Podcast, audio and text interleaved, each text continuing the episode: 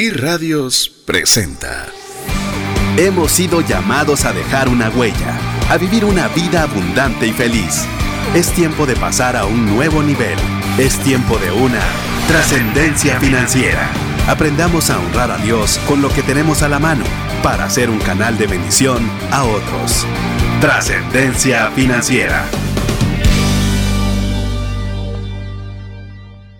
Muy buenas tardes, tengan todos. Es un verdadero gusto poder compartir junto con usted un programa más de trascendencia financiera aquí en la ciudad de Guatemala a las 17:30 horas. Si usted nos escucha en vivo o bien si usted nos está escuchando a través del podcast, es un verdadero gusto poder saludarle. Incluso si usted es la primera vez que se encontró con esta estación o con este podcast, déjeme decirle brevemente lo que usted va o lo que usted puede esperar acerca del programa.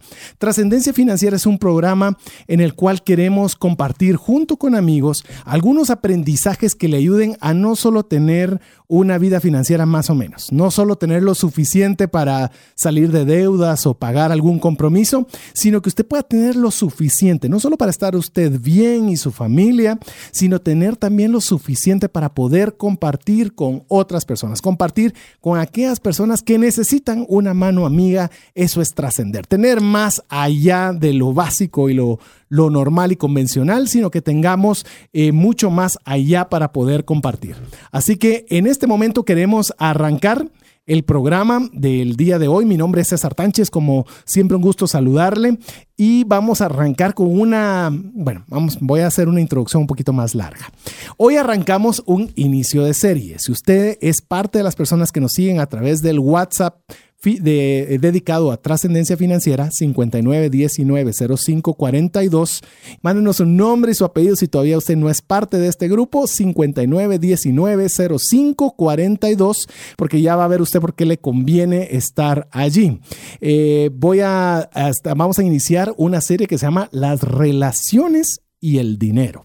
Esa se llama la serie en la que vamos a iniciar. Va a ser una serie, estimo yo, siempre digo estimo porque antes planificábamos que iba a ser una cantidad de programas y resulta ser un poquito más larga casi siempre, pero más o menos cuatro o cinco programas, en la cual tendré el gusto nuevamente a petición popular, Vox Populi lo han solicitado, como mi coanfitrión, a mi buen amigo Rodolfo Rocino, a quien aprovecho a que salude a la audiencia. Muy buenas tardes, queridos amigos. Aquí emocionado de estar otra vez en Trascendencia Financiera, hablando de un tema que ustedes podrán decir a todos los que nos han oído y saben, ¿qué hace un cardiólogo hablando de dinero? Pues precisamente para cuidar su corazón, estoy el día de hoy acá para hablar de plata. La plata produce mucho estrés y recuérdense, yo vivo del estrés. Así que bienvenidos a su programa de Trascendencia Financiera. Así es, y la serie relacionada con lo que son las relaciones y el dinero, vamos a hablar de diferentes temas. Antes de, les voy a presentar a unos buenos amigos, a personas, eh, a un amigo que conocía ya de buen tiempo y ahora tengo la oportunidad de conocer a su esposa, eh, que van a estar en nuestra ciudad de Guatemala por algunos días. Así que voy a permitirle a Jairo Forero que él tenga la oportunidad de saludarles personalmente y que nos cuente, que yo creo que ya voy a decir que estás más en Guatemala que en Colombia. Pero, ¡Tambores! Pero muy bien. Bienvenido a tu casa Trascendencia Financiera, Jairo. Ah, muchas gracias. César. Qué gusto saludarles. Es un gusto estar aquí en Guatemala. Ya se siente como un gran grupo de amigos, familia. Y donde quiera que estés, te enviamos un gran abrazo. Trascender es algo que definitivamente con la ayuda de Dios podemos hacer. Así que es un gusto estar aquí en compañía de mi esposa. Bueno, buenas tardes a toda la familia que nos está escuchando en este momento. Mi esposo ha venido ya algunas veces a Guatemala y cuando llega a Colombia me cuenta que realmente es un paraíso. Quise venir y comprobarlo y realmente estoy muy contenta de compartir con toda esta familia eh, el trabajo que están haciendo en la obra de Dios. Espectacular, excelente, se nota la excelencia en cada detalle, por lo cual quiero felicitarlos de verdad y darle muchas gracias a todos por habernos recibido aquí en su casa. Es más, eh, Jairo, debo felicitarte porque qué bueno que te trajiste a tu esposa. Yo había tenido la oportunidad únicamente de conversar contigo a través del, del WhatsApp, es lo más que habíamos logrado. Así que felicitaciones, Jairo. Ah, muchas gracias. Sí, es muy, es muy bueno. Gracias a Dios, tú sabes, Dios me ha bendecido mucho, me ha dado un yate Mucha gente me dice, pero ¿cómo en Bogotá tú tienes un yate si allá no hay mar? Sí, yo tengo un yate, es mi esposa, Yadira Yate. Entonces, así que ha sido una bendición poder estar aquí con ella. ¿Qué tal si ustedes nos ayudan con su opinión respecto del tema que tenemos o que vamos a estar desarrollando junto con Rodolfo el día de hoy?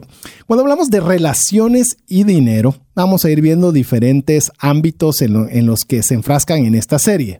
Pero hoy vamos a hablar lo que tiene que ver la relación con Dios y el dinero. ¿Será que hay alguna relación entre Dios y el dinero? ¿Qué piensan ustedes? Total, indiscutiblemente, como dice la palabra, el Señor es el dueño del oro y de la plata. Y si nosotros como hijos de Dios reconocemos y somos conscientes de que el dinero que Dios pone en nuestras manos no es porque sea nuestro, no es porque nosotros queramos ser pues los dueños y los señores de ese dinero, sino que reconocemos la mayordomía, reconocemos la grandeza, reconocemos que es por Dios, que Dios es el que nos da, nos ha dado nuestros talentos, nuestros dones para producir el dinero, debemos reconocer que la relación entre el dinero y Dios y nosotros es totalmente en nuestras vidas. A ver, mi estimado Jairo, ¿qué piensa al respecto? Bueno, yo creo que en cuanto al tema de relación y específicamente colocando Dios y colocando el dinero, la diferencia está en dos palabras claves y es amar y disfrutar. ¿A qué se refiere eso?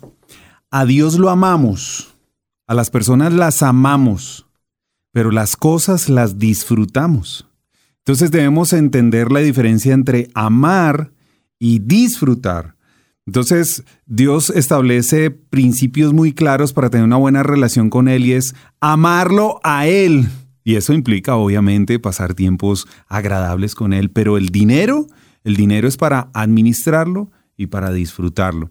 Eso ayuda a marcar una, una ubicación clara de prioridades en cuanto a dónde debe estar el dinero en nuestra escala de valores y definitivamente pues marcar una diferencia entre la relación que tenemos con Dios y la relación que tenemos con el dinero.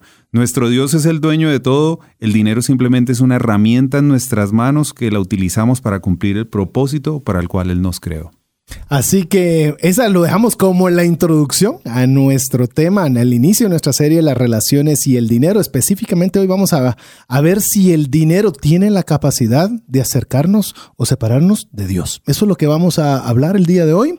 Así que espere un tema controversial, espere un tema en el cual usted pueda participar, salir de dudas, diferir e incluso opinar. Así que vamos a ir a la introducción de nuestro primer segmento, no sin antes agradecerle el tiempo que se tomaron en estar con nosotros, Jairo, y esperemos que se la pasen bien en nuestro país, que se la pasen súper. Bueno, muchísimas gracias de nuevo porque han abierto las puertas de su casa, de su familia, eh, para atendernos a nosotros, para recibirnos. Esperamos dar todo lo mejor. Eh, sabemos pues que Dios está en el asunto y si nosotros estamos en manos de Dios, vamos a ser instrumento de bendición aquí. Fantástico. Bueno, pues te envío un gran abrazo donde quiera que te encuentres. Prepárate porque el tema va a estar buenísimo. Eh, creo que este es un programa que está diseñado para ayudarte, para que puedas trascender. Así que donde quiera que estés, un gran abrazo y espero verte muy pronto. Así que usted ya escuchó la temática que tenemos el día de hoy. Va a ser una temática que puede resultar hasta cierto punto controversial, porque obviamente usted vamos a tratar de tomar, de hecho, eh, tomar algunas posturas, algunos consejos que podrían ser incluso eh, dentro de nosotros mismos en cabina contra, ¿cómo se podríamos decirlo, mi estimado Rodolfo? Controversiales. Controversiales, opuestos quizás. Incluso Bueno, vamos a ver, bueno. nos- nos hemos permitido el derecho de diferir. De estar en desacuerdo. Así estar sí, en señor. desacuerdo. Así que, ah, así que espere un programa bastante dinámico un- donde esperamos que usted pueda solventar dudas. Pero antes de continuar, Rodolfo, yo sé que vos no traes un libro aquí si no tiene un propósito. Así Sí, que, ¿qué te parece? Aquí hay tres libros. Tres libros que. Enseñáselos porque tenemos, perdón, tenemos Facebook Live. Señores, Facebook. Live, búsquenos como Trasciende Más, ahí nos puedes encontrar y le recordamos de una vez, anote porque la posibilidad para ganarse lo que va a decir ahorita Rodolfo es únicamente al WhatsApp dedicado de Trascendencia Financiera. Y este es 59 19 05 42. Más bienaventurado es dar. Que recibir. Y entonces por eso pues venimos aquí, venimos preparados para dar y para que ustedes nos bendigan quedándose con estos libros. Traemos tres libros para compartir con ustedes. Número uno, este es el libro rojo para jóvenes. Dice preguntas sobre sexo que muchos tienen y pocos hacen, que nos permitió el Señor escribir con Rosibel. Venza el estrés, ya conocido por ustedes, las 21 claves para disminuir las tensiones y vivir tranquilo. Y el último es aventura o pesadilla matrimonial, es nuestra última Ah, adquisición. Um, está listo para que usted se quede con ellos, los pueda leer y los pueda poner en práctica. Ah, Libros sí. prácticos que no son un estrés leerlos. Así es. Así que es muy fácil. Escríbanos al, al WhatsApp dedicado a trascendencia financiera 59190542. Pero óigame bien, va a poner su nombre, su apellido y nos va a dar su opinión. ¿Qué cree usted? ¿Hay una relación respecto al tema Dios y el dinero? Siéntase en plena libertad de poner lo que usted cree, no lo que crea que nosotros querramos escuchar. ¿Verdad? Es que mire, aquí vamos a hablar un tema bastante, bastante eh, complejo, pero queremos dar una opinión lo más clara posible. Usted puede decir, miren, yo creo que eso que ustedes hablan no es cierto. Y no es cierto por A, por B o por C, o a mí me consta que no es por A, por B o por C, o al revés, yo he sido beneficiario por A, por B y por C. Escríbanos cuál es lo que, cuál es su punto de vista respecto a la relación que tiene el dinero y Dios, es decir, si el dinero nos acerca o nos separa de Dios y en base a eso, pues bueno, ahí usted va a participar. Recuerde de incluir su nombre y su apellido. Participan todos los que ya son partes de la comunidad de WhatsApp de Trascendencia Financiera 59190542 y aquellos que aún no lo son, pues bueno, es muy fácil, es la mejor forma de iniciarse y así usted también va a estar enterado de todo lo que sucede a través de este programa. A ver, Sí, señor. arranquemos. Arranquemos. Me gustó mucho la introducción que hizo eh, Jairo con su esposa. ¿Qué te parece eso? Amar a Dios y disfrutar lo demás. Se ama a Dios y a las personas. ¿Qué te, cómo, qué te pareció ese concepto? Me pareció fantástico. Déjenme agregar algo más, queridos amigos.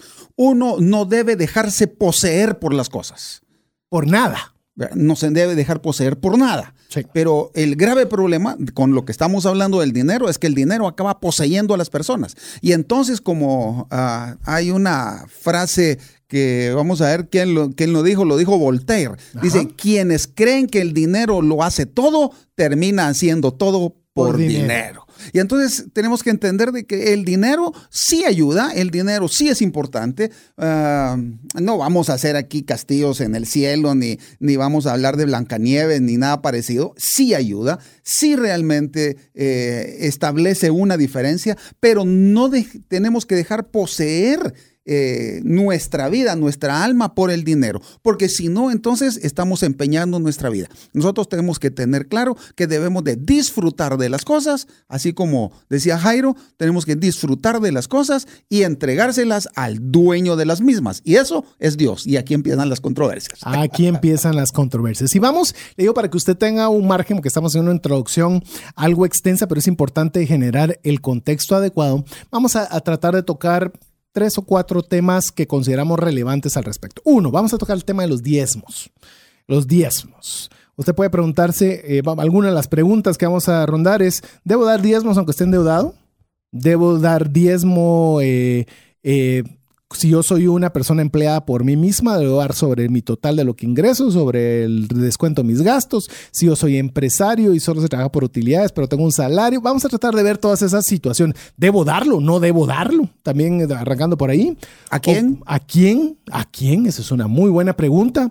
Eso mismo va a ir correlacionado al tema de ¿existen los milagros financieros? Mm. ¿O de verdad que son solo casualidades o todo es producto de, de causa y efecto?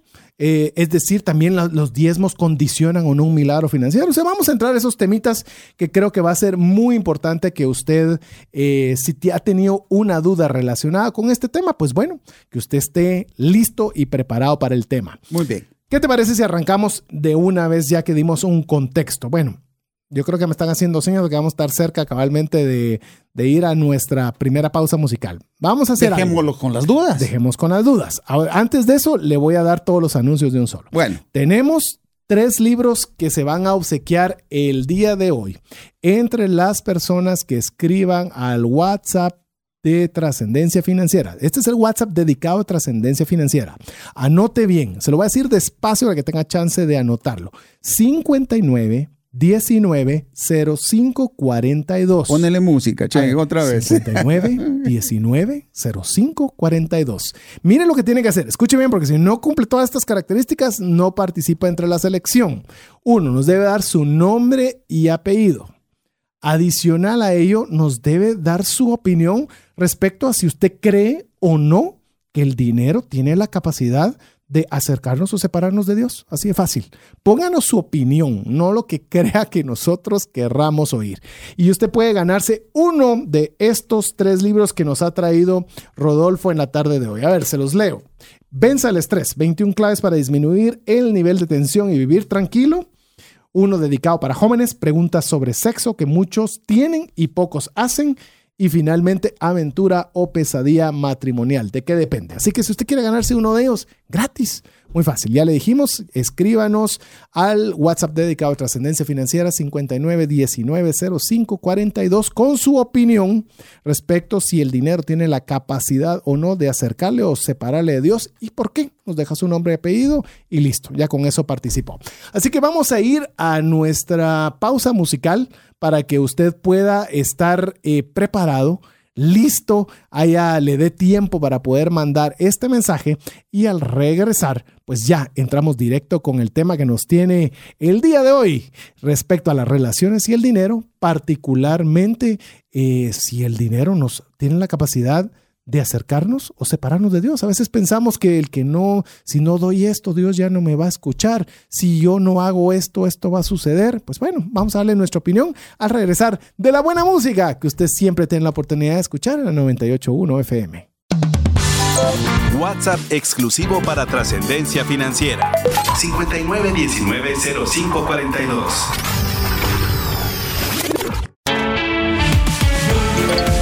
En Facebook y Twitter como arroba trasciende.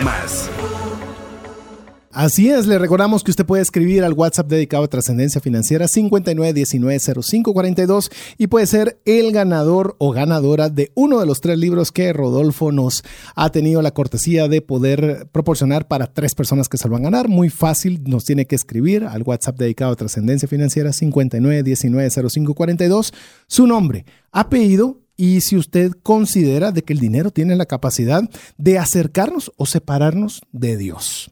Pónganos su verdadera opinión, no lo que crea que nosotros querramos escuchar. Y con eso usted ya está participando para poder ser el acreedor de uno de estos premios y aparte pues obviamente estar al tanto de todas las noticias que suceden a través del programa. Arranquemos, mi estimado Rodolfo, si no van a pensar de que andamos dándole vueltas al asunto y no queremos entrarle al tema. Bien, sí, señor, queremos. Así es. A ver, eh, comentabas eh, brevemente en la, nuestra comunidad de Facebook Live. Recordamos que estamos en Facebook Live. Nos busca como Trasciende Más. Si usted quiere ponerle imagen a la voz, es la forma correcta de que usted pueda ubicarnos.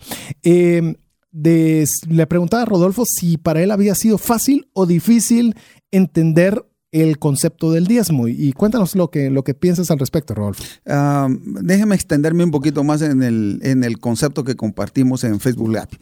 Entonces, mi relación con el dinero es una relación muy particular. Con eso no estoy diciendo ni que así es lo correcto, ni que yo tenga la razón, pero simplemente es mi relación con el dinero. Y mi relación con el dinero es como nuestra filósofa del siglo XX, Mafalda, que se junta con Felipito, y entonces Felipito le dice, mira, Mafalda, tenés unos papelitos verdes que me puedas dar. Y entonces Mafalda dice, sí, tengo en casa. Y van y encuentran papelitos verdes de, diferentes, eh, que papel maché, que papel bond que de diferentes colores. Y entonces le dice, mira, escoge, ¿qué quieres? No, le dice, no, no, no son esos, son esos que sirven para intercambiar cosas. Y Mafalda se le queda viendo y le dice, vos me estás hablando de plata, de dinero. Sí, de esos.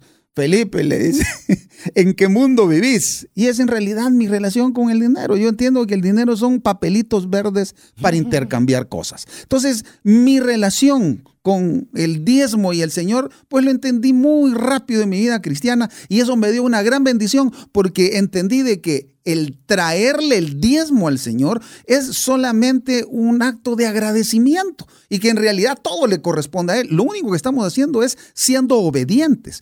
La única vez que en la Biblia Dios dice que lo prueben es con relación al dinero. Dice, y probadme ahora en esto. Trae todos los diezmos al alfolí y probadme ahora en esto. Si no, os abriré la ventana de los cielos y habrá bendición sobreabundante. Esa ha sido mi relación con el dinero y con Dios. Ha habido bendición sobreabundante. ¿Eso qué significa? Tener para mí, para mi familia y un poco más para bendecir al necesitado.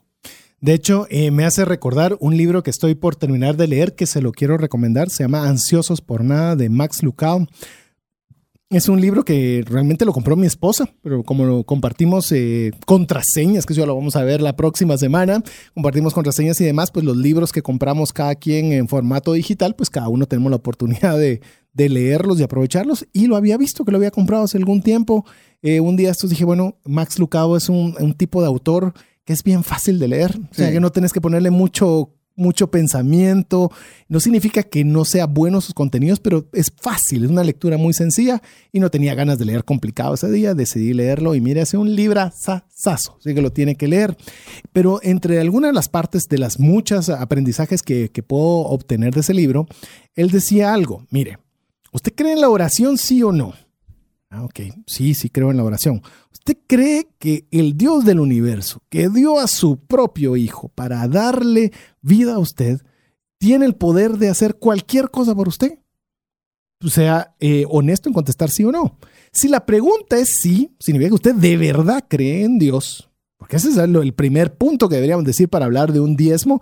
Si usted de verdad cree en Dios, automáticamente cree en la Biblia, porque es la palabra de Dios.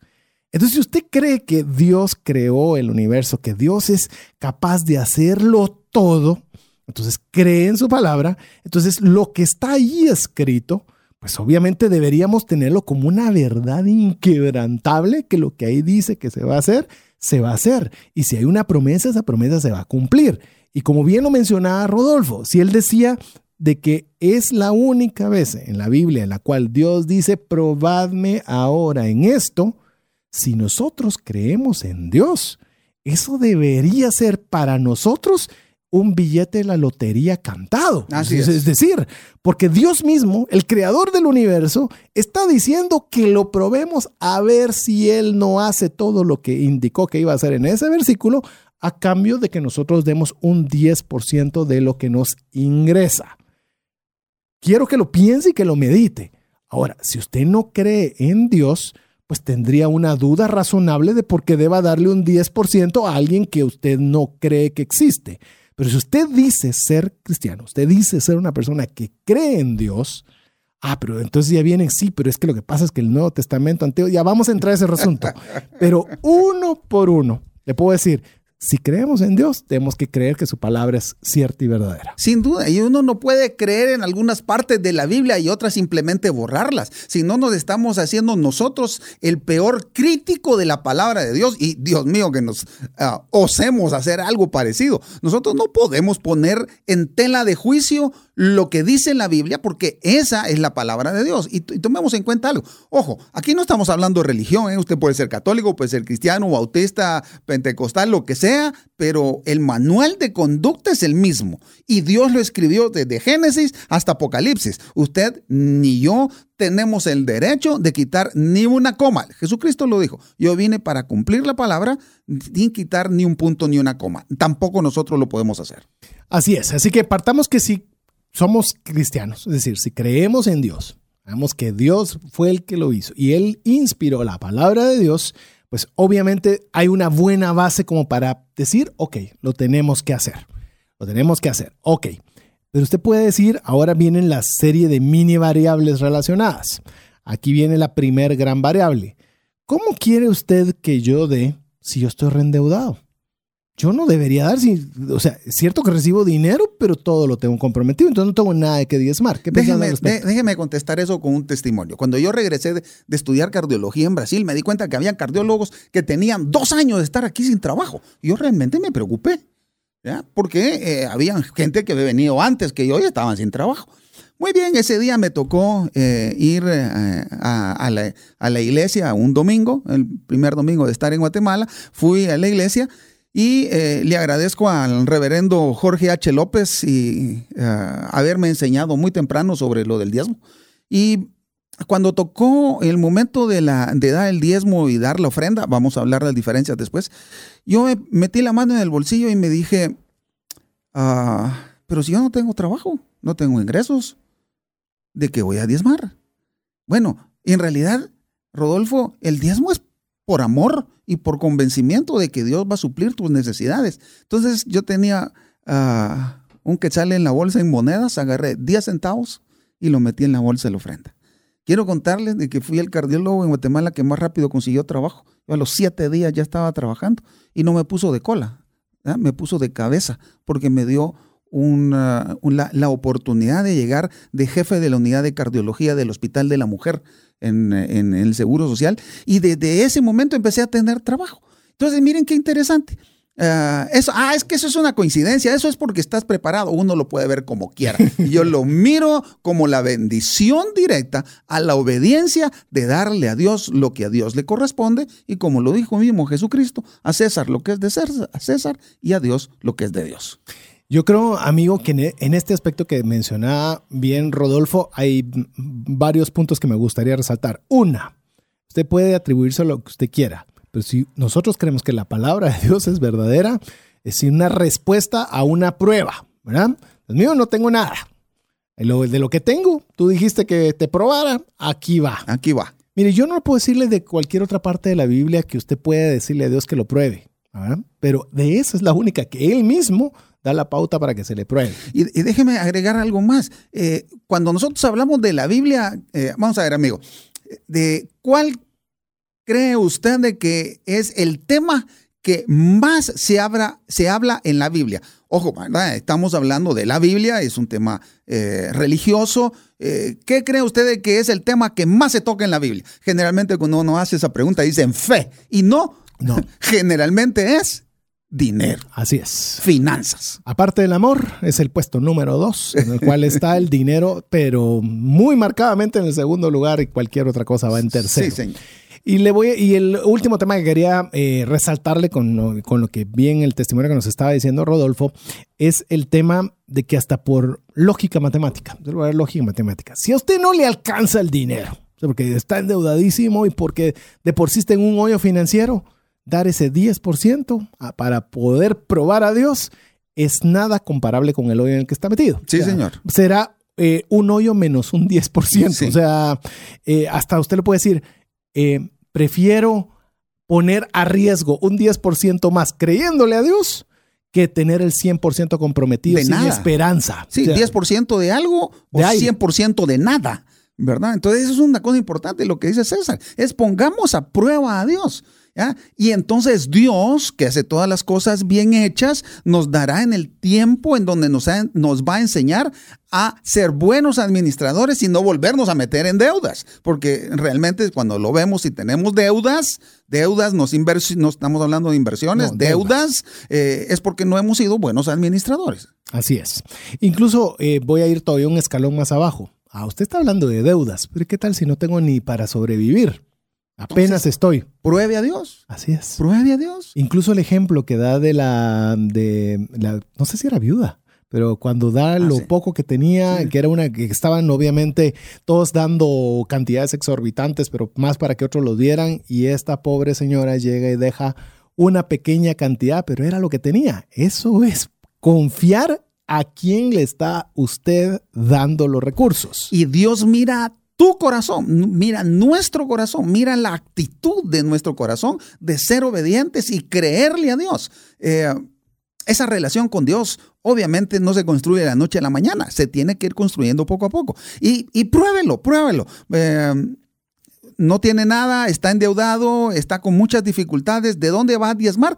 No importa, póngalo en su corazón y entonces prueba a Dios. Y Dios de repente pues le muestra un negocio, le muestra eh, un curso que puede tomar para poder solventar ese problema económico, le da la posibilidad que lo contraten para un trabajo, pero después cuando eso suceda, No diga, ah, esto es porque yo me lo merezco, esto es porque yo soy muy bueno. Aquí Dios no tuvo nada que ver. No, Dios tuvo que ver directamente. Hay un, hay un chiste, déjenme, déjenme contárselos. Dije que había un, eh, un tipo, iba a entrar un par- al parqueo y estaba yendo el parqueo y tenía una cita muy sobre la hora y se puso a orar y le dijo, Dios mío, por favor, conseguime un parqueo porque esta cita es muy importante para mi negocio y te prometo que te voy a dar no 10, el 20% del negocio que voy a hacer. Entra al parqueo y justo sale un carro y hay un lugar. Él se mete al se está metiendo al lugar para parquearse y le dice, "Señor, ya no te molesté, ya encontré parqueo." Ay. no haga eso. No haga eso. A ver, otra pregunta que puede ser relacionada con este tema. ¿Esposas deben diezmar de la mensualidad que le da el esposo? ¿Qué pensás? Aquí entramos ya a ver si diferimos en opinión. Ok, el, no- nosotros tenemos que entender que todo es de Dios, ¿no? Y si todo es de Dios, nosotros lo que somos es administradores. Ah, ¿Sabes qué? Hagamos un gran paréntesis antes Ok. de que me, con- me contestes. Ok. Uno puede decir, ¿cómo va a ser Dios el dueño de todo si el que trabaja soy yo? Sí. O sea, el que trae el ingreso a la casa soy yo. Sí, es cierto que bueno que la Biblia dice que de Jehová es la tierra y su plenitud, eso está muy bonito, pero al final el que se va a fajar y suda soy yo. Pero ¿quién te trae las oportunidades de negocio? Ok. ¿Quién te trae la oportunidad de que te den un trabajo? así ¿Quién- es. ¿Por qué te escogen a vos por sobre otros? ¿Sabes que la última vez que yo supe de un- una publicación de prensa col- eh, puesta para un puesto de un ejecutivo junior, habían 850 aplicaciones para esa plaza? Imagínate como lo que vos estabas diciendo. ¿Y por qué yo? Ah, porque soy mejor que los 850. No, o sea, eh, algo más debe haber. Y hay algo que yo quiero todavía añadirle a lo que bien decía Rodolfo. Miren, cuando Dios dice que Él es el dueño de todo, lo que nos está haciendo es una enorme campaña. Sí. Te lo digo, se lo, va- se lo voy a decir despacito. Es un favorazo que nos está haciendo. Pero ¿cómo puede decir usted es mejor ser dueño que ser un administrador? Pues no. Quiero decirle que no. Y esto se lo voy a decir con una breve historia. Recientemente, pues este concepto obviamente es uno de los conceptos financieros más importantes en mi vida. Se lo digo de una vez, ya tengo 10 años estar enseñando esto. Más importantes de mi vida. Una vez eh, yo había dejado algunos artículos, me habían invitado en un hotel para darme algunas prerrogativas que querían ellos que les apoyara y dejé unas cosas dentro del vehículo porque estaba en un estacionamiento de ellos y me abrieron el vehículo, sacaron todo lo que estaba ahí y enhorabuena cuando llegan y ven, pues estaban apenados de saber que pues eso había ocurrido en esta institución y me dicen, bueno, no se preocupe, vamos ahí, comenzaron todos apenados por mí y me vieron muy tranquilo. Y me dicen, pero mire, ¿y por qué usted no está molesto? ¿Y por qué no está enojado? Miren, eh, le voy a decir algo, le digo, una de las cosas que he aprendido en la vida es que nada es mío. Nada es mío, todo es de Dios. Y si Él permitió de que eso se lo llevaran, a mí lo que me compete es ser buen administrador para que Él me pueda confiar lo mismo, mejor o no me lo vuelva a dar. Pero mire, eso me da paz. Y mire, no creía la actitud que tenía. Y no va a pensar que soy una, una persona de otro planeta al decirle esto. ¿Sabe qué es lo que pasa? Cuando usted cree que Dios es dueño de todo y usted es administrador, ¿qué hace un administrador? Te lo voy a poner. Si vos estás trabajando para una institución, Rodolfo, vos tenés un vehículo de la compañía que la compañía te dio para tu uso, no es tuyo. Es de la compañía para tu servicio. Y de repente se roban el vehículo. ¿Cuánto es tu aflicción? Ninguna. Es de la compañía. Es de la compañía. No significa que fuiste negligente, no significa nada, pero el día que el dueño te pregunte, mira, ¿qué pasó con el vehículo? Pues simplemente se lo robaron. Así es. ¿Y qué va a hacer el dueño? Te da otro. O te da uno mejor, o te dice, mano, ahorita no te puedo dar otro más, te lo daré más adelante. Pero usted vive en paz. Ser dueño es cansado. ¿O no, mi estimado? Es demasiado exigente, es demasiado tirano. ¿Ya? Y es demasiado complicado. Además, al dueño le toca el bono 14, los aguinaldos, y cuando se empiezan a ¿Qué te trabar parece a, carretas. a vos diciembre? Decime vos que tenés personas asalariadas y yo también. Eh, hay, que, Ah. hay que trabajar más y como cuesta juntar Ah, y- y se van esos de extras. vacaciones, Y claro. y- que- y- Ah. ellos se van de vacaciones y uno se las paga. Es las, los las beneficios del administrador. Sí. Entonces, ¿qué es lo que usted tiene que tratar? De ser un buen administrador para que se le vuelva a confiar. A ver, ¿qué es mejor, mi estimado Rodolfo? Que te vayas vos al puerto una casa que vos compras, que vos mantenés, que vos le pagas al que te la cuida, que vos cambias el filtro de la piscina, que vos es todo lo que está relacionado con una propiedad en un lugar. O qué es mejor a que el dueño te diga, mira, te regalo este fin de semana, todo está pagado, todo está nítido, está para tu mejor discreción. Yo tengo un amigo que eh, me voy a reservar el nombre, pero es un tipo de muchísimo dinero y él tiene una casa que es, ya quisiera yo tenerla aquí en Guatemala, ahí enfrente al lago de Atitlán. Y él me llama de vez en cuando, frecuentemente lo hace y me dice, mira Rodolfo, yo no puedo ir, no me harías vos el favor de irte a mi casa, ¿ya? Y te vas, te vas un fin de semana a ver cómo está la cosa allá y, y aquí están las llaves. ¿Ya? Pero ¿quién paga? El administrador, ¿quién paga el que corta la grama? ¿quién paga? Mantenimiento, reparaciones, todo. Eh, no, no, no, sé si, si, si usted ha, ha tenido eh, la misma locura que yo en algún momento de querer tener una casa en el puerto. Así es. Yo creo que nos ha pasado a muchos. A todos, en algún lugar. A, a, ti te ha pasado. Bueno, a mí me ha pasado. Entonces le pregunté a un amigo que tiene una casa en el puerto. Eh, en el puerto estamos hablando, para los que están alén de las fronteras, eh, estamos hablando del mar aquí en Guatemala. El mar está, el Pacífico está aproximadamente una hora y media de la capital y es algo que uno puede hacer con relativa frecuencia. Bueno, entonces le pregunté, ¿cuánto te cuesta mantener la casa que tenés en el mar? Y aproximadamente cuesta entre 4.500 y 5.000 quetzales. Estamos hablando de que 700 dólares, 700, 800 dólares al mes.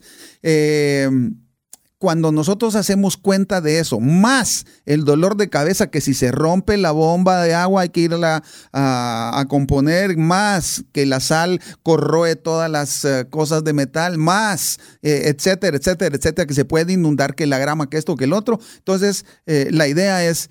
Ah, mejor pagamos un fin de semana en un, hotel y entonces nos va a ir mucho más barato. Claro, tiene también sus inconvenientes, pero ser el dueño implica demasiada responsabilidad y la Biblia lo dice, el que más tiene, más adquiere, se adquiere problemas y más gente va a disfrutar de lo que uno ha pagado. Así es, así que hay ventajas de ser administrador. Mire, le va a dar paz. Si usted tiene su carrito, mire, porque aquí en nuestro país, bueno, creo que en todos los países, tal vez hasta acaba de sacar su carrito, por fin acaba de comprar lo nuevo, lustradito, precioso, y no ha pasado ni el día y ya se lo rayaron. Y usted puede echar a perder su día, su semana, y el rayón lo hace pedazos, pero cuando usted comprende quién es el dueño del vehículo, y si usted está siendo un buen administrador, dirá, Dios mío, este es tu vehículo. Y lo dejo acá y es tu auto. Tú lo cuidas porque es tuyo. Yo lo que voy a hacer es cuidártelo bien. Lo voy a administrar bien. Lo voy a lavar bien. Lo voy a tener bien limpio. Lo voy a hacerle sus servicios para que cuando tú me pidas cuentas de este vehículo, yo pueda darte buen, buenos resultados de lo que me has encomendado. Cuando entendemos eso financieramente, mire, va a tener una paz de verdad, le digo, si, si ya no sigue escuchando el programa y le cae mal el tema del diezmo y, y usted estuvo a punto de cambiar, pero lo escuchó solo para ver qué dicen y a ver si yo les puedo contradecir en algo, mire, que nosotros seamos administradores y no dueños es uno de los principales beneficios que Dios nos ha dado para el uso del dinero. Así que deje de sufrir. pare de sufrir. Pare de sufrir. Ahora sí te dejo contestar porque hicimos una mega pausa, pero valía la pena. Estábamos hablando que las, si las esposas deben diezmar de una mensualidad dada por el esposo. Si nosotros eh, empezamos a, a buscarle las excusas para no darle a Dios, ya porque a saber qué es lo que va a hacer la iglesia con el dinero, que los, los pastores, los curas, lo que quieren se lo roban, que eh, a saber en qué lo invierten, en que tienen yates, que tienen aviones. Si usted le empieza a buscar excusas, sí, va a encontrar un montón, no, no. Pero si usted busca oportunidades de servicio, porque también si usted busca oportunidades de servicio, va a encontrar de que eh, su iglesia también mantiene un orfanato o le da de comer, por ejemplo, a mujeres que han sido violentadas y tienen en una casa, las tienen viviendo en una casa segura. O tienen también colegios para ayudar a niños de escasos recursos. O también mantienen eh, lugares para eh, ancianos. O también mantienen ah, misioneros fuera del país. O sea, oportunidades de servicio hay. Entonces, lo que hay que buscar es oportunidades de servicio. Si uno decide manejar su presupuesto familiar dándole una mensualidad a la esposa, la recomendación desde mi punto de vista es diezmar de la totalidad. Ese dinero ya está diezmado. Es correcto. O sea, eso, eso es lo que yo miro. Ese dinero ya está diezmado y si la esposa quiere recibir algo muy especial, entonces de que, él, ella ofrende. Genial. Ella ofrende. Y entonces esa ofrenda porque la palabra dice diezmos, ofrendas y limosnas. Eh, si tenemos tiempo vamos a, describir eh, qué son cada una, son cosas diferentes, pero la esposa lo que puede hacer es ofrendar. Perfecto, yo, yo coincido en, ese punto. Creo Qué bueno, tambores, estamos de acuerdo. Tenemos ya, vamos a encontrar alguna controversia, porque hasta hoy estamos, vamos, vamos, vamos muy, muy, muy, muy apropiados, eso es lo que estamos diciendo. Sí, Pero eh, Sí, yo lo que tal vez lo que voy a añadir en lo que decía Rodolfo, él decía respecto a buscar excusas de que qué uso se le está dando al diezmo, lo están usando bien, lo están usando mal. Quiero decirle algo que se va a ir bien tajante. No nos compete a nosotros. No nos importa. No nos debería importar qué hagan con el dinero. Les soy honesto y le digo por qué. Porque cuando dice probadme ahora en esto, significa que nuestra parte termina cuando usted da su diezmo. ¿Qué hace allá? Esas son cuentas que Dios le pedirá a la iglesia, a la institución a la cual usted lo dio. Vuelva lo mismo, por ejemplo, eh, con cualquier cosa que usted quiera ver con el tema de Dios. Dios le pide algo, usted lo hace por amor y obediencia. ¿Qué haga la otra persona con lo que usted hizo? Eso será trato de Dios con alguien más. Entonces, mire, yo le digo, si usted quiere meterse en eso, no se meta. De verdad, de verdad no se meta a ver. Y pero es que yo no veo que le den al pobre, como dice de la radio. Dijeron que es que dan al pobre. En mi iglesia sí no le dan al pobre. Mire, nuestra, nuestra, nuestra responsabilidad y nuestra muestra de darle a Dios una pequeña parte de todo lo que Él nos da, se limita a darlo.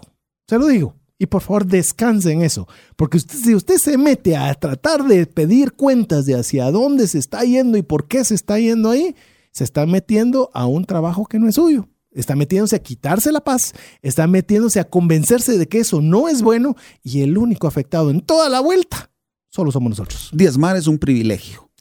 ¿Por qué es un privilegio? A ver, esa pregunta. ¿Por qué es un privilegio? Déjeme decirle, aquí tengo, porque aquí le encontré, 2 Corintios 9, 7 dice, cada uno de como propuso en su corazón, no con tristeza, no decir, ah, la tengo que diezmar. No, ni por necesidad le voy a dar a Dios porque eso va a representar mucho de regreso. No, dice Pablo a los Corintios, cada uno de como propuso en su corazón, no con tristeza ni por necesidad, porque Dios ama al dador alegre. Entonces nosotros tenemos que entender de que debemos eh, disfrutar del privilegio de darle a Dios. es más, no es darle, el término correcto es traerle a Dios lo que a Él le corresponde. ¿Por qué? Porque ese es dinero seguro puesto en el banco y en el banco de Dios las cosas prosperan.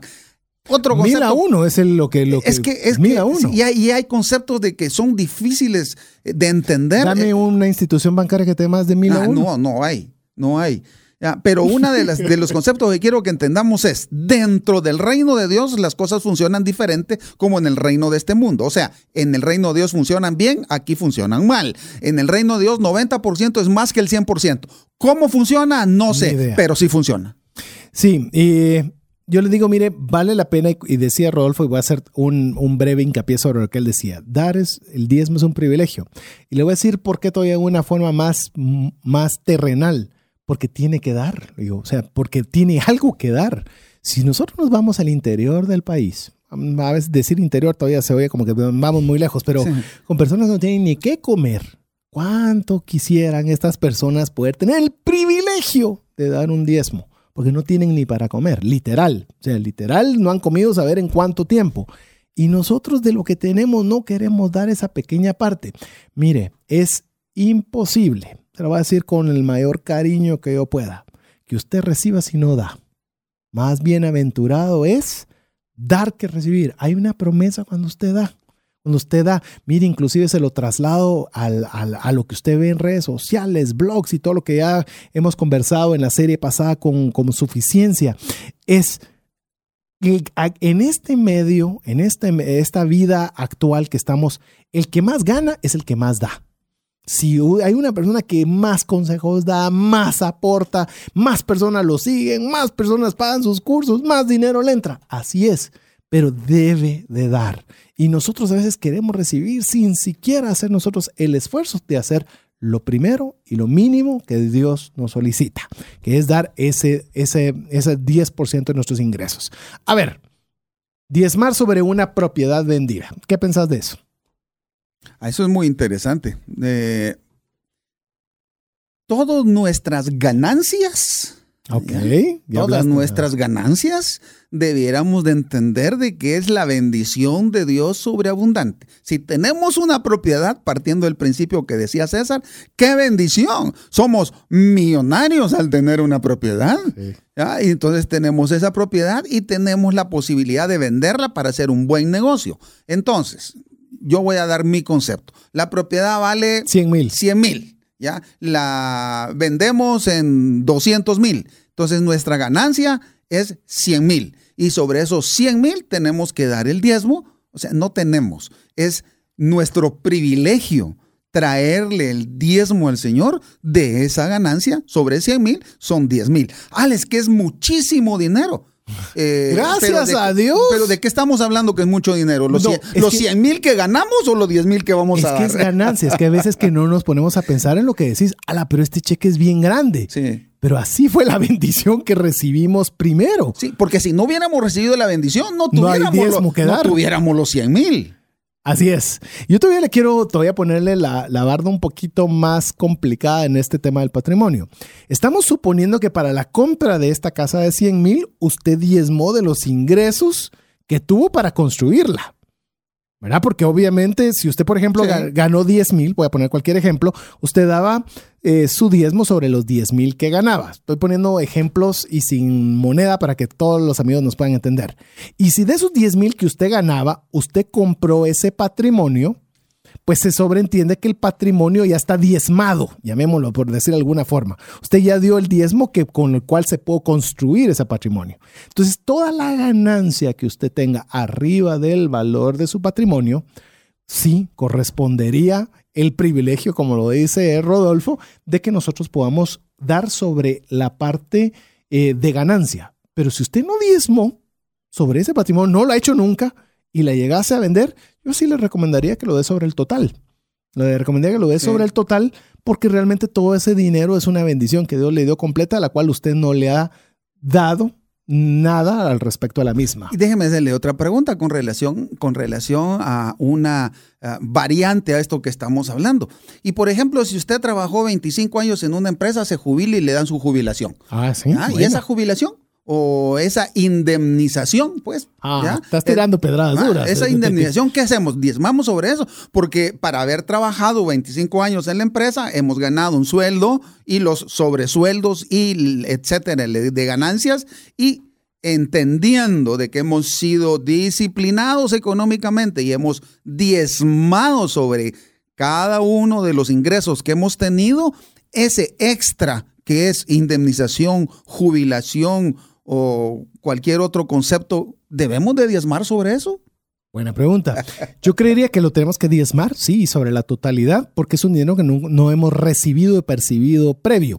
Es decir, ¿la empresa hizo el apartado económico para pagarlo? Sí, pero eso es muy diferente a que yo lo haya recibido en mi bolsa.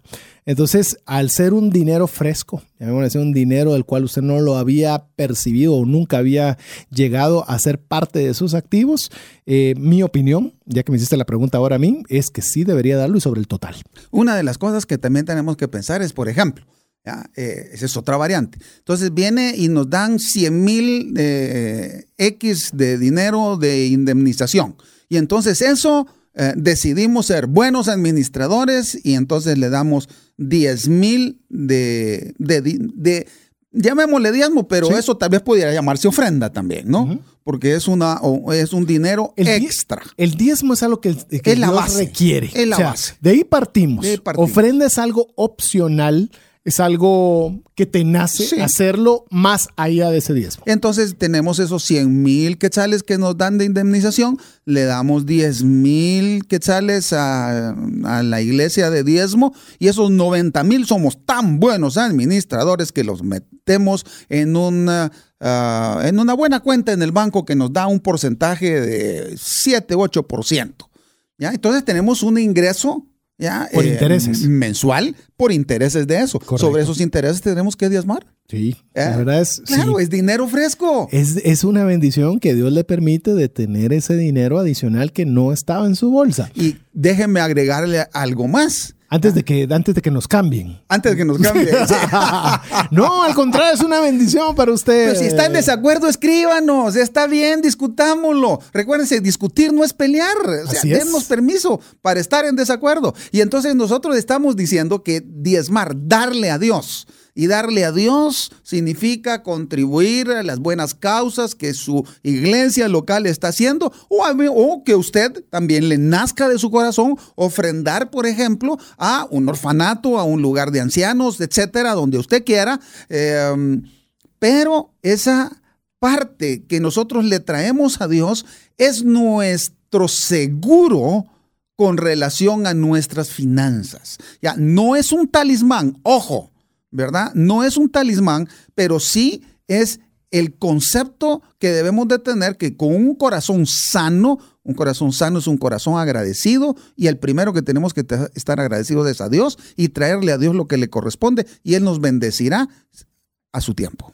Vamos a seguir todavía en, eh, con este tema. Vamos a decir, bueno, ¿y qué pasa con los que son empresarios? ¿Sobre qué deberían dar? Eh, ¿Qué deberían dar los empresarios? Ahorita nos cambiamos, los, se Ah, cambiaron todos los que estaban escuchando. ¿no? es algo interesante también, porque hay pues por lo menos una opinión de parte nuestra. Y no se pierda, porque vamos a hablar de los milagros financieros. Amén. Vamos a hablar si existen, si creemos que existen los milagros financieros, si, creemos, si tenemos algún milagro financiero que Rodolfo o su servidor le podamos compartir.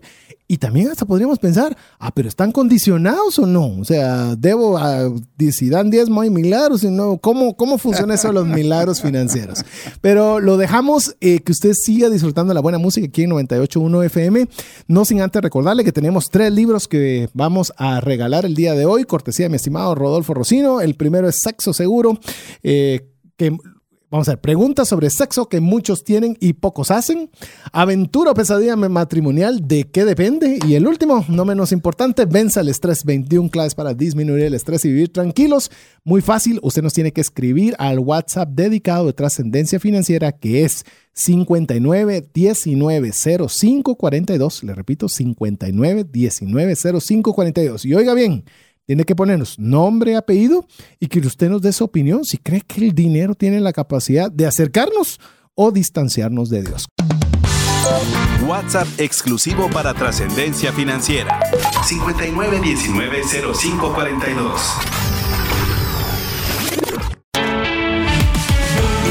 Búscanos en Facebook y Twitter como arroba trasciende más.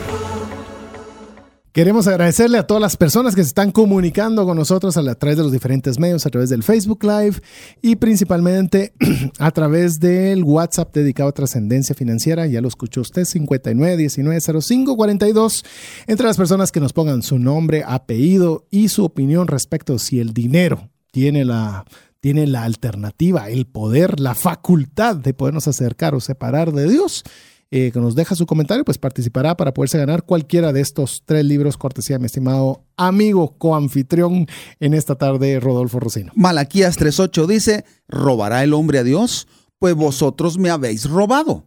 Pero decís, ¿en qué te hemos robado? En los diezmos y en las ofrendas. Ojo, no dar diezmos y ofrendas se considera por Dios, no es por el vecino ni por cualquier hijo de vecino, es por Dios como robo. Jegonías Guzmán nos pregunta a través del Facebook Live, nos dice, ¿qué pensamos nosotros de, la, de los diezmos relacionados con los préstamos? A ver, ¿qué opinión tenés respecto? No tengo ninguna opinión. No, pues yo nunca pienso que nunca lo he pensado. Pero pensémoslo ahorita, yo creería que no debería usted diezmar sobre eso, es una salida de dinero, realmente no Sí. lo, no lo, no es algo que le está ingresando, porque aunque compraras un patrimonio, supongamos que estás tomando un préstamo por la compra de un patrimonio, pero el préstamo se está pagando con tus ingresos.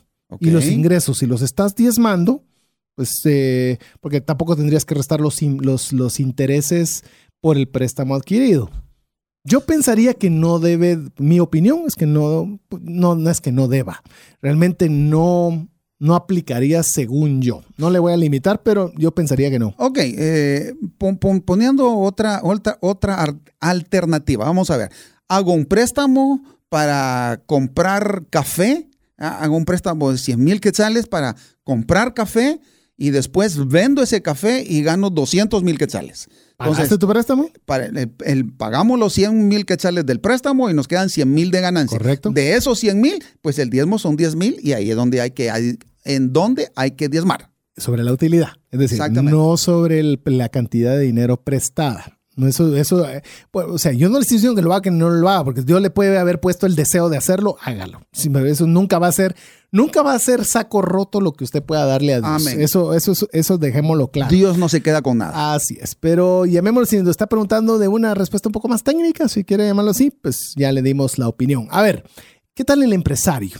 Aquel que obviamente maneja una oficina, maneja empleados, maneja eh, sobre qué debería diezmar tengo mi opinión, pero quiero oír la tuya primero. Ok, muy bien. Yo, pienso que para que una empresa funcione, tiene gastos operativos. Eh, si se ganan igual, pongamos el mismo ejemplo, se ganan 100 mil, tenemos 50 mil de gastos operativos por poner algo de números, quedan 50 mil quetzales de ganancia. Esos 50 mil quetzales, el diezmo de esos son 5 mil quetzales, que es lo que yo haría para diezmar.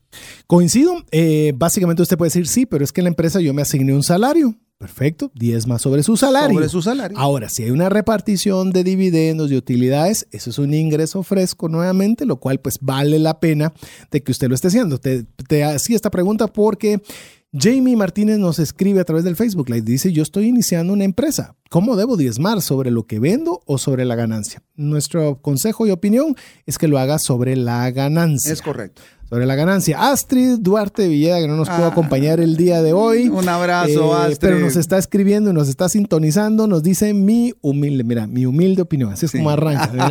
se nota que falta a veces el toque femenino, no, a veces no. A veces falta el toque femenino, que a veces somos muy directos aquí los hombres. Dice, eh, eh, opinión es que los empresarios deberían diezmar sobre la utilidad. Pues bueno, coincide con nuestra opinión. También eh, nos está diciendo que muy buenos consejos. Nos saluda Michelle Castro, también Marielos eh, Comely de Salzbrenner. Eh, y así una serie de amigos que nos están sintonizando a través del Facebook Live. Los, de, los del WhatsApp dedicado a trascendencia financiera, olvídenlo, no los vayan ni mencionar. Es una cantidad impresionante que están entrando. Ténganlo por seguro que con tarea dedicada nos vamos a tomar el tiempo de leer cada uno de ellos y asignar a los tres ganadores. Aprovecho para decir, solo vamos a responder por esa vía los tres ganadores porque es muy difícil poder decirle a cada uno que ganó o que no ganó. Entonces, el que gane va a recibir un mensaje directo vía WhatsApp para poderse llevar. ¿Autografiados o no autografiados? Lo vamos a autografiar, ah, sí, Vale más, es que sí, vale más. Por los dos. Ah, así me gusta, así me gusta. A ver, mi estimado Rodolfo, eh, hemos estado hablando eh, sobre temas de diezmos, eh, sobre las diferentes áreas que podrían darse profesionales, empresas individuales, amas de casa y demás. Pero no quisiera alejarme o quisiera hacer, dedicarle estos últimos minutos a hacer eh, el aterrizaje, llamemos, de todo este avión que levantamos y, poderlo aterrizar a buen el puerto. revuelo que mal. Ah, vamos a ver qué dice, qué dice, qué dicen todas las notificaciones de WhatsApp. Pero respondamos la pregunta. ¿El dinero tiene la capacidad de acercarnos o separarnos de Dios? ¿Qué pensás? Eso va a depender del corazón de la persona. Porque si tenemos un corazón que está sano, el dinero nos va a acercar a Dios porque vamos a ser agradecidos con Dios de la posibilidad de tener abundancia en nuestra mesa y sobreabundancia para compartir con alguien más. Y nos puede separar de Dios por cuando nosotros tenemos un corazón contaminado, lleno de orgullo, lleno de ego, yo trabajo, yo gano el dinero, yo soy bueno. Y entonces el problema es que el dinero no es de que sea malo. Nos, no, nos ah, sea malo, ok, está, no es que el dinero sea malo, sino de que va a sacar de adentro de nosotros toda la podredumbre lo malo que tenemos adentro. Lo malo que tenemos, entonces va a revelar lo que realmente tenemos en el corazón. Un corazón sano, el dinero te acerca a Dios. Un corazón contaminado, el dinero te aleja de Dios. Yo quisiera decir esto. Yo sí tuve, a diferencia de Rodolfo, un poco de problemas con el tema del diezmo. Eh, obviamente al inicio entendí el concepto, después por cualquier razón lo dejé de hacer. Eh, era algo que no estaba en mi, en mi, en mi, llamemos listado de prioridades financieras. Obviamente, si usted ya me escuchó lo suficiente, ya se enterará que tuve una buena dificultad con esto y pues bueno, una buena parte atribúyasela a esto. Habiendo dicho eso, me recuerdo en un enero, y hace alguna buena cantidad de años, le puedo decir más de 10 años, no recuerdo la cantidad de años exactos, eh, Ronnie Madrid, lo voy a mencionar, él, él eh, en esa actividad era una actividad en enero en la cual era para poner nuestros propósitos y deseos para ese año y ponerlos en las manos de Dios. Genial, dije, hice mi listado de Santa Claus de todas las cosas que quería lograr y alcanzar para que Dios pues eh, ponérselas en sus manos y me las diera todas. Lo que no me esperaba era el giro espectacular que le dio Ronnie a esa actividad. Lo recuerdo hasta esta fecha y ha sido uno de los mejores aprendizajes que he en mi vida y se lo comparto a usted.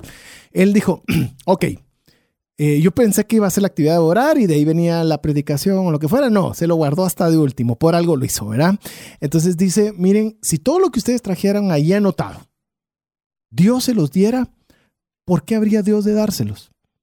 ¿Será que todo lo que ustedes piden es solo para ustedes o es para alguien más o, o es un fin egoísta o es un fin que comparte? ¿Cómo miraría o cómo Dios haría un examen de lo que le di? Yo estaba viendo yo, yo, yo, yo, yo, yo, yo, yo, yo. eh, soy honesto, me sentí sumamente mal. Yo pensé que ibas a decir, yo pensé que ibas a decir, me sentí argentino. Eh, primero yo, después yo y siempre yo. Sí, más argentino no podía ser ese día. Y la verdad le digo, me sentí muy mal, le pedí perdón a Dios. Le digo, le pedí perdón a Dios. No presenté nada. Es más, si ya después vino la oración, pasen adelante, presenten, no presenté nada. No me sentí digno de poder presentarle a Dios nada, de haber visto que mi listado de deseos era un listado egoísta, un listado egoísta. dije, Dios mío, lo estoy haciendo mal. De entrada, tengo que darte a ti lo que te corresponde, lo que tú nos has pedido que debemos darle, voy a diezmar. No solo voy a diezmar, voy a poner una cantidad específica para darle al necesitado, una cantidad, un porcentaje, lo voy a asignar dentro de lo que está y, y perdóname. O sea, tengo que, mis prioridades estaban totalmente equivocadas. Mire, yo le puedo decir, ese año, ese año me invitaron a viajar tres veces. No soy médico, porque a veces los médicos les invitan, ¿verdad, mi señor Rodolfo, a, algunas capacitaciones y demás. Eh, trabajo en seguros y eso sí es rarísimo.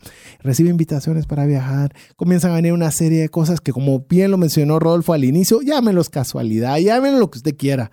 Yo lo que lo vi fue como una respuesta de Dios de tener las cosas que son prioritarias arriba. Ya todo lo demás se arregla.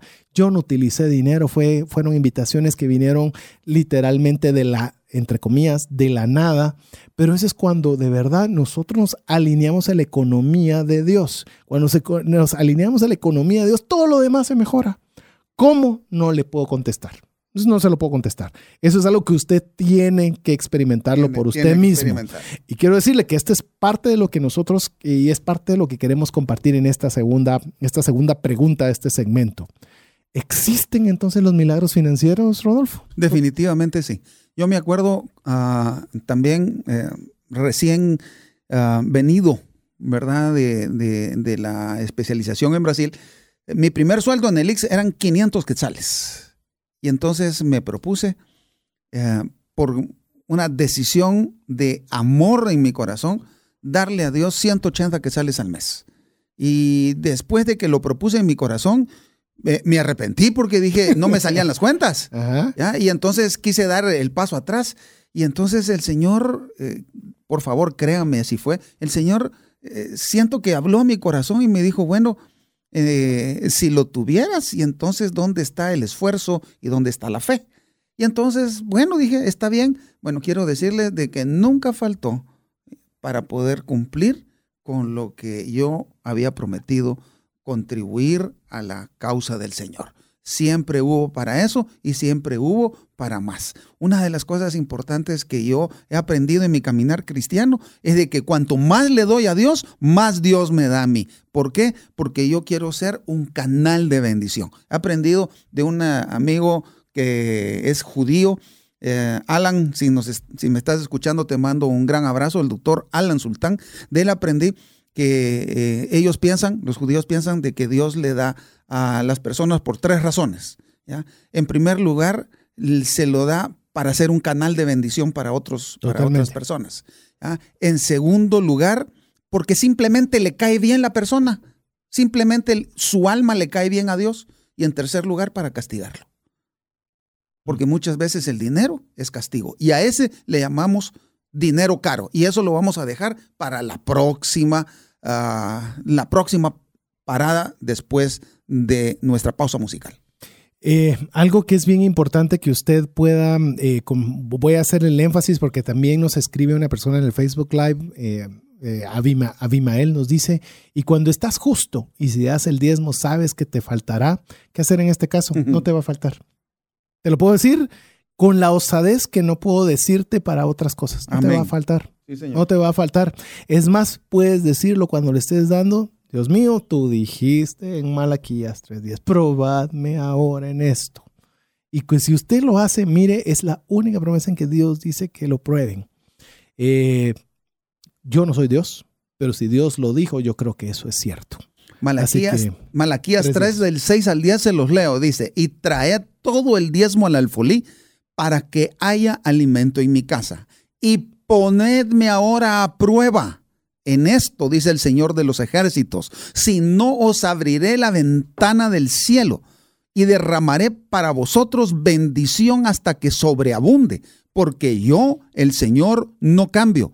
Por eso vosotros, oh hijos de Jacob, no habéis sido consumidos. Desde los días de vuestros padres os habéis apartado de mis estatutos y no, os, no los habéis guardado.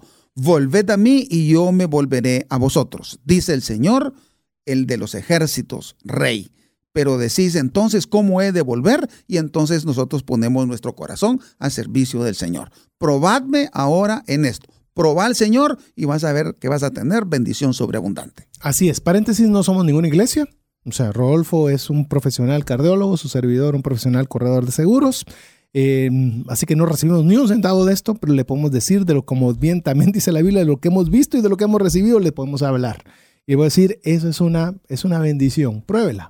No me crea, pruébela. O sea, haga usted el ejercicio que la misma palabra de Dios dice y pruébelo y cuéntenos. Yo quiero decirle que los milagros financieros siguen existiendo. A veces uno puede decir, ala, pero los milagros financieros parece que solo se dieron en la Biblia. Se siguen dando. Ya Rodolfo le comentó uno, yo le voy a comentar Le voy a comentar dos breves, dos breves, rapiditos. Mire, hay situaciones en las cuales uno quiere delimitar a Dios al dinero. O sea, uno dice, Dios mío, dame cinco mil quetzales, dame mil. Dios no lo tiene usted que limitar a mil ni a cinco mil de diez mil. Usted pídele al Señor los deseos de su corazón. Es muy diferente. Porque no, pero es que el viaje a Europa que yo quiero, ese viaje a Europa cuesta cinco mil. Dios se lo puede regalar, se lo puede endosar. Él no necesita los 5 mil que usted le está pidiendo. Tal vez él le quería enviarlo en primera clase y, usted por ponerle 5 no le da los 10. Pida al Señor los deseos de su corazón y no lo limite al dinero. Ese es primero, primero que le quiero decir. Vamos por partes. En cierta ocasión, que, en este año específicamente, en este, bueno, no sería, sí, a finales del año pasado, yo estaba viendo, eh, estaba cerca de hacerse el sorteo para el mundial, para poder ver quién, qué, qué equipos iban a quedar en determinados, eh, en los grupos que iban a quedar para poder jugar el mundial. Y yo estaba viendo este y me, y me, recordé cómo, pues a través de diligencia, un plan y demás, que le he compartido varias veces acá, de, de poder, que había tenido la oportunidad de, de, ir al Mundial de Brasil 2014. Y cuando lo estaba viendo, porque Dios me dio la oportunidad de que saliera eh, mi, mi número sorteado para poder pues, tener, bueno, una serie de milagros. La cuestión que lo quiero decir es que estaba viendo que iba a hacer el sorteo y yo le digo, Dios mío, hace cuatro años tú me regalaste esa oportunidad de ir. Me recuerdo cómo esperé ese sorteo con la expectativa de ver qué partidos iba a haber y una, gratitud me embargó muy grande y decir, ala, pero este año la qué bonito hubiera sido, pero, pero bueno, gracias Dios mío, ya me, lo, ya, me ya me lo disfruté una vez y qué bendición. Poco iba yo a saber que iban a entrar una serie de llamadas, una serie de situaciones en las cuales un amigo eh, Byron Flores, si usted lo escuchó alguna vez aquí en Trascendencia Financiera, eh, tuvo la oportunidad de tener una entrada adicional y de llamarme para decirme que, que estaba la disponibilidad, que él ponía su casa para que yo pudiera llegar a su casa porque él está viviendo ahora en los Países Bajos, de ponerme a disposición la otra entrada y que ahora iba a ver otra vez el sorteo con la expectativa de ver qué partidos iba a lograr ver. Así es Dios. Así es Dios. Usted puede, eh, ahí no le puedo decir que fui diligente y comencé a ahorrar.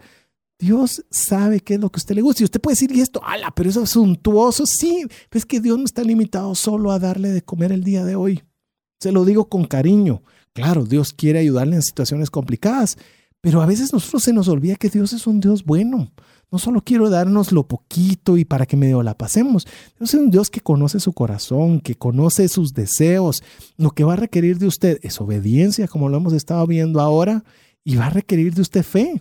Anímese a soñar, anímese a creer en un milagro financiero.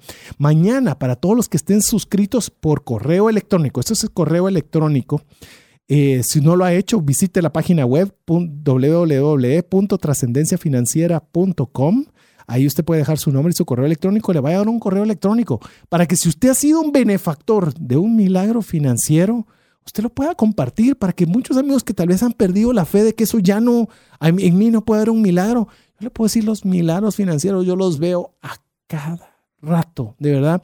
Cuando, no sé si te ha pasado, hay veces que uno dice, ¿cómo voy a salir adelante? Le digo, a mí se me fue el año pasado, se me fue una de mis principales cuentas. Y uno dice, ¿cómo voy a salir este año? Es que cuando uno comienza a entender que uno no es dueño ni de la oficina, no es dueño de las cuentas, no es dueño de nada, sino uno es un buen administrador, pues lo único que uno le compete es decirle uno al dueño, al dueño del oro, la plata, al dueño de todo. Dios mío, va a ser lo diligente, pero esta oficina, este negocio, estas cuentas son tuyas. Yo lo único que tengo que hacer es ser diligente y por favor te encargo los milagros, te encargo los negocios, te encargo todo y va a ver que usted va a ser receptor de un milagro financiero. Se lo digo ahora como, no sé decirle, no ponerle un título, pero usted crea que los milagros financieros siguen existiendo para su vida. Créalo anímese a creerle a Dios, anímese a pedirle un milagro financiero. No le pida como los eventos de mis universos, ¿verdad? ¿Cuál es, eh, ¿Cómo crees que se va a acabar el hambre en el mundo? Y aquellas preguntas que no resuelven nada, ¿verdad? Dios mío, quiero la paz del mundo. Quiero la paz del mundo. No, no, no. Pídale y anímese a creer en un milagro financiero. Tenga sueños. Si Dios te da un sueño, Dios te va a dar la capacidad para alcanzar ese sueño. Eso es clave si Dios te da la visión, Dios te da la provisión para poder alcanzarla. Y eso es algo muy importante que tenemos que tomar en cuenta. Nuestro corazón tiene que ser un corazón sano. Y eso que se lo dice un cardiólogo. Y eso es importante, el corazón espiritual tiene que ser sano. Déjenme contarles algo. y, pero eso solo aquí entre nosotros, porque hasta me da eh, vergüenza reconocerlo. Y, pero como somos amigos y estamos en confianza, déjenme decirlo.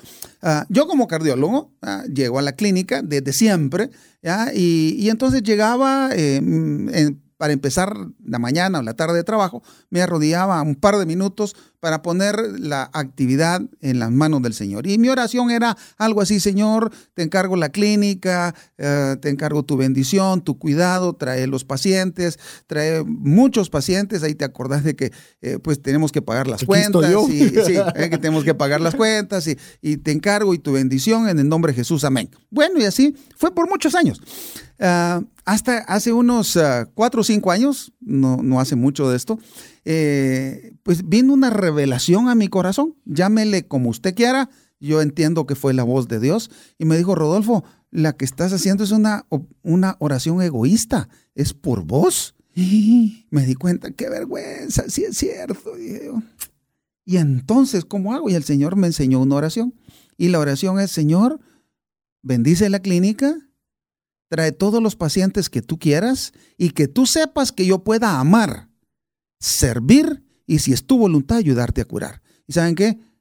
La cosa cambió, la ecuación cambió porque dejé de ser egoísta, dejé de pedir por mí, sino que pedir para la bendición de alguien más. Y claro, la clínica hay un montón de pacientes en donde mucha gente no tiene pacientes y yo tengo la oportunidad de amar y servir a un montón de gente por la bendición de Dios. Eso es un milagro financiero. De hecho, lo que menciona Rodolfo, recientemente, como les he comentado a los amigos, estuve en una convención de educadores financieros y el énfasis que te puedo decir dentro de que cada de las montones de charlas, pláticas y demás que hubieron, puedo sintetizar la mayoría que caían sobre un mismo concepto. Usted no es el héroe de la película. Mm. El héroe de la película, por lo menos en ese, enmarcamiento que estaban teniendo ellos es a quien usted le está dando el mensaje. Ellos son los héroes de la película, no usted. Usted puede guiarlos, ayudarlos y ese es su chance, pero usted nunca sea el héroe de la película. Me encanta lo que estás diciendo, porque a veces nosotros queremos orar, queremos ser los héroes de la película. Así es. Entonces, cuando nosotros nos salimos del, de, nos quitamos ese rol de héroes, comenzamos a encontrar realmente qué es lo que a Dios le interesa. Yo le comenté que yo comencé a diezmar y a poner un porcentaje de mi cantidad para para poderlo dar, específicamente voy a dar el nombre a, a Maná de Vida o toda buena institución que sea una oportunidad. Cuando uno da una ofrenda eventual, pues eventualmente sale, pero cuando está presupuestada, y sabe que quiero decirle algo, ese porcentaje de ofrenda para el necesitado es el que a Dios de veras le interesa. El resto, la verdad, no quiere bendecirlo, sí, pero al que le interesa es el que usted le va a dar a alguien que a la viuda, al huérfano, todos los que él ha dicho que él se va a hacer cargo. Entonces imagínese si usted le pone un porcentaje dentro de su presupuesto, ¿qué cree? Ah, ese porcentaje está muy chiquito. Vamos a ver cómo, cómo le aumentamos los ingresos porque este renglón, mire, hay veces que dice, ala, pero usted verás cómo, pues algunas instituciones que les doy con cierta frecuencia, ala, que qué generoso. Es que no, es que Dios está sobreabundando ese ingreso para esa causa. Así que, amigo, llegamos al final del programa. Vamos a tener una reflexioncita final de que nos va a dar Rodolfo y la de su servidor. Pero quiero decirle algo. Lo voy a volver a enfatizar porque siento de Dios decírselo. Crea en un milagro financiero. Amén. Crea en milagro de lo que usted quiera. Pero por lo menos en este programa le digo, Dios puede hacerlo un milagro específico en sus finanzas. No que le dé un millón, por favor, bórrese los números, no me interesan los números. Dios puede sacarlo de deudas, Dios puede darle un nuevo trabajo, Dios puede regalarle el viaje que tanto ha querido y lo puede llevar en primera clase en el mejor avión del mundo. O sea, no limite a Dios, Dios no tiene limitaciones, solo lo limitamos nosotros con la falta de fe. Dice Dios de que Él es Jehová Jiré. Dios el proveedor. Y si Él es el proveedor, nosotros como administradores diligentes de las cosas de Dios, siempre vamos a tener sobreabundancia, bendición de abundancia para nosotros, nuestra familia, y sobreabundancia para bendecir al necesitado. Así que si hay relación de temas de dinero con nuestra relación con Dios, pues esperamos que en este tiempo hayamos logrado responderle esta pregunta y que usted se anime también a compartirnos cuando ese milagro financiero de Dios en su vida se haya concretado. Y el próximo miércoles. Próximo miércoles a los que están en la lista de difusión de WhatsApp 59190542 van a saber con primicia qué vamos a hablar, pero no se lo puede perder. Aquí los esperamos. Así es, recuérdese, tres libros todavía, vamos a dejar una horita más para que usted pueda... Eh, ser uno de los ganadores, vence el estrés, 21 claves para disminuir el nivel de tensión y vivir tranquilo, sexo seguro para jóvenes que quieren liberarse y aventura o pesadilla matrimonial, todos autografiados por mi estimado amigo doctor Rodolfo Rocino. Y por César Tánchez. Ah, vaya, vieron, está. Yo voy a estar ahí escribiéndole mi autógrafo, mi firma, mi nombre, no sé cuál de todas le puedo decir. Recuerde su nombre, su apellido y su opinión respecto si el dinero puede acercarle o separarle de Dios. Mientras se da el próximo miércoles, en nombre de Jeff en los controles, mi buen amigo Rodolfo Rocino y su servidor César Tánchez, que tenga una excelente noche. Recuerde, Dios tiene un milagro financiero preparado para su vida. Que Dios le bendiga y feliz. Que Dios te bendiga. Hemos recibido herramientas prácticas que nos ayudarán a trascender más, no solo para beneficio propio, sino de nuestro prójimo. Esto fue Trascendencia Financiera porque honramos a Dios cuando usamos bien los recursos que administramos. Hasta nuestro próximo programa. Esta es una producción de iRadios Guatemala Centroamérica.